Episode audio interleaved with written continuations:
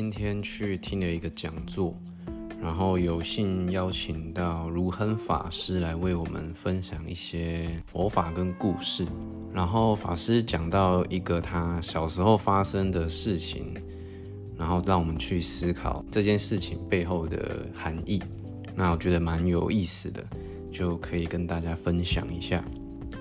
法师说他小时候是一个很调皮的人，然后他们就是在。呃，一个乡下的村庄，那那个村庄里面有一个池塘，就大家都称它为大塘。然后因为可能夏天天气热，大家就很喜欢跑去这个大塘玩水嬉戏这样。那但是这个大塘里面也有发生过意外，所以其实村子里的大人都会特别小心注意，跟提醒小朋友说哦要注意自身安全这样。那因为法师小时候本身就是一个很调皮的小朋友，从村子头玩到村子尾，然后东奔西跑啊，爬树啊，嬉戏，怎么什么事就是都很活泼这样子。然后他就想起说，呃，有一次法师的妈妈就把他叫过来，告诉法小时候的这个法师啦，就是说希望他可以照顾好自己的身体。他要法师意识到一件事情，就是其实法师的爸妈是在年纪偏长的时候将他生下来的，所以其实也算是对他疼爱有加。那所以他妈妈就跟他说，希望他意识到一件事情，就是你要是发生了什么意外的话，爸爸跟妈妈都会很难过，甚至可能活不下去了这样子。所以你要知道，你一个人，你这个人的一条命。等于三个人的命啊，就是你这个人背负着三条人命这样子。好，那之后过一段时间，就是一群小朋友嘛，一群小男生，然后包括这个法师，就他们就约好要去大堂旁边玩耍、嬉水，这样去消消暑。然后就就男男生加在一起，大家都知道，就是智商会降低。然后。男生又很喜欢做一件事情，就是他们那时候要去大堂做一个呃潜水的比赛，看谁可以憋气憋最久，就是在水里憋气这样子。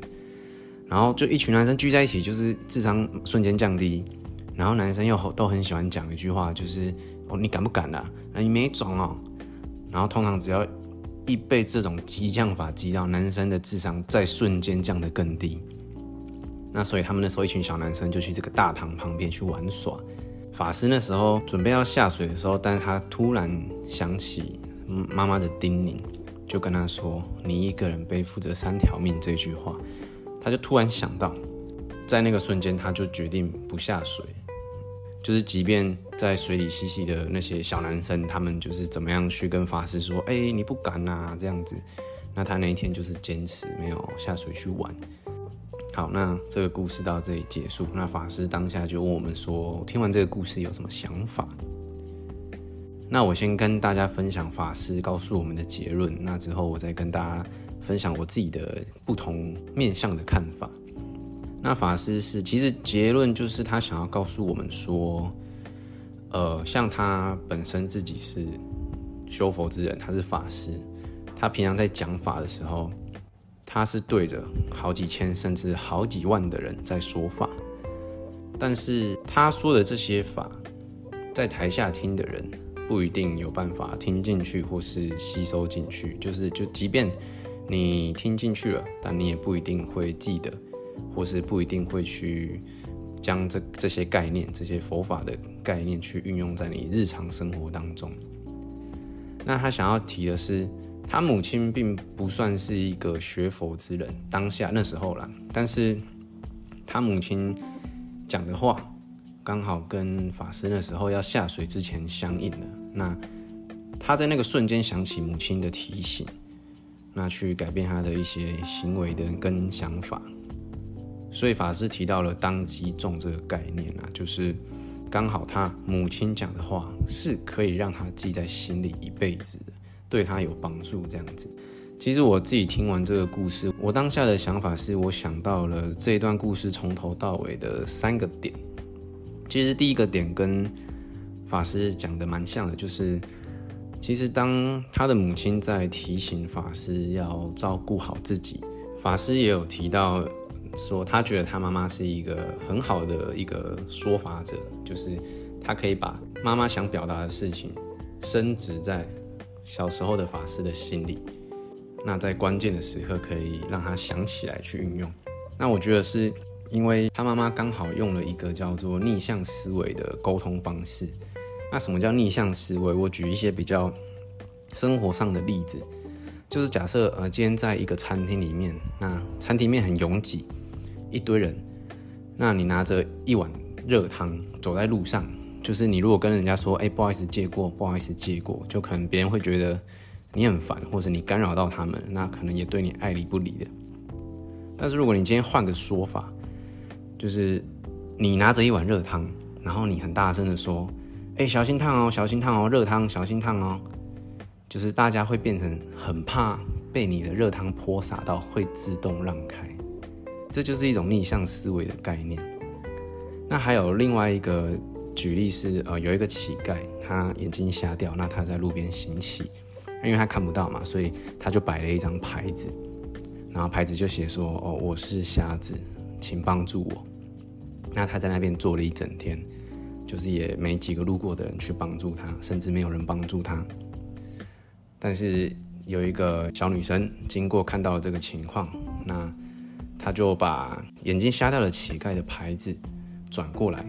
他重新写了几个字之后，那结果路过的人就开始会时不时的哎会帮助他，给他一些金钱这样子。当小女孩再次路过这个乞丐的时候，乞丐有认出来这个小女孩。那他就问小女孩说：“你做了什么事？”那小女孩说：“她只是写了几个字，一样的意思，但是她换了一种说法。她在这个乞丐的那个纸板上面写说：‘今天是个美丽的一天，但是我却看不见。’那透过这个方法去激起路过的人的一个同情心，对，这也是一种逆向思维的方式。”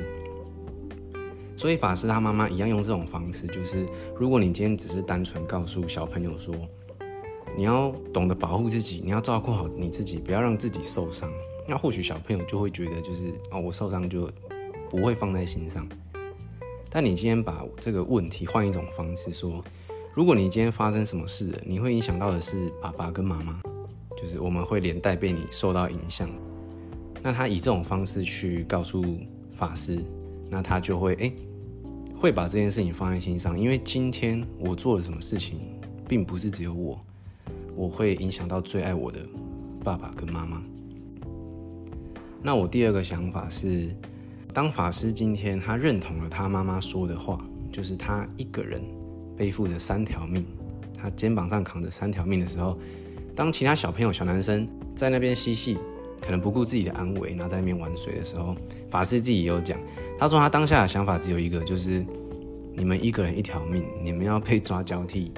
水鬼还不一定看得上你们啊！我一个人三条命，那我下去，人家当然抓我最划算了，就是抓我一个就可以挡三条。对，所以他当下的想法就是，我觉得这是一种自我身份的认同，就是你今天清楚把自己的定位定义清楚，你知道你自己的身份是什么样的人之后。就是你会形成一个防护罩，你会懂得保护自己。其实这个东西可以延伸到，就是你说包括行善跟行恶，就是会去做坏事的人，是因为他们不了解，他们做了这些事情之后，会对自己或是身边的人造成什么样的影响，甚至是对自己的下辈子、下一世，就是往后的轮回造成多大的影响。因为他们没有这个概念的话。他们只有当下会想说：“我想做这件事，所以我去做。”他们没有这种自我身份的认同，所以他们不懂得自我保护。那所以他们就是会肆意妄为的去做很多可能他不应该做的事。对，这是我第二个想法。那第三个想法是延续第二个想法，就是其实当你自己定义好你自己的位置、你的身份认同之后，就是你保护自己的另外一种方式，就是。你不会受到外界的影响。这个世界上很多声音，很多杂乱的声音。当你清楚自己的定位之后，你清楚你自己是谁，你想要做什么，那你努力去做你该做的事，跟你想做的事。当别人对你产生质疑，像那些西边的小朋友就说：“哦，你没种啊，你不敢下来比赛啊。”就是你清楚自己的定位之后，你并不会受到外界的一些愤怒啊，或是冷嘲热讽的影响。对你就是很清楚的知道你该做什么，你不该做什么，那你要往哪个方向去走，就是你不用去管外界任何对你质疑的声音。所以我的自我的三个想法就是：第一个逆向思维，第二个定位自己跟自我保护，然后第三个就是也算自我保护的一种啊，就是你清楚自己的身份之后，你不会去受到外界任何的干扰，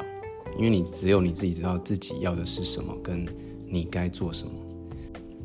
所以今天这是法师跟我们分享他小时候的一个故事。那我觉得，哎，自己透过这个故事也有一些感触，所以可以跟大家聊聊。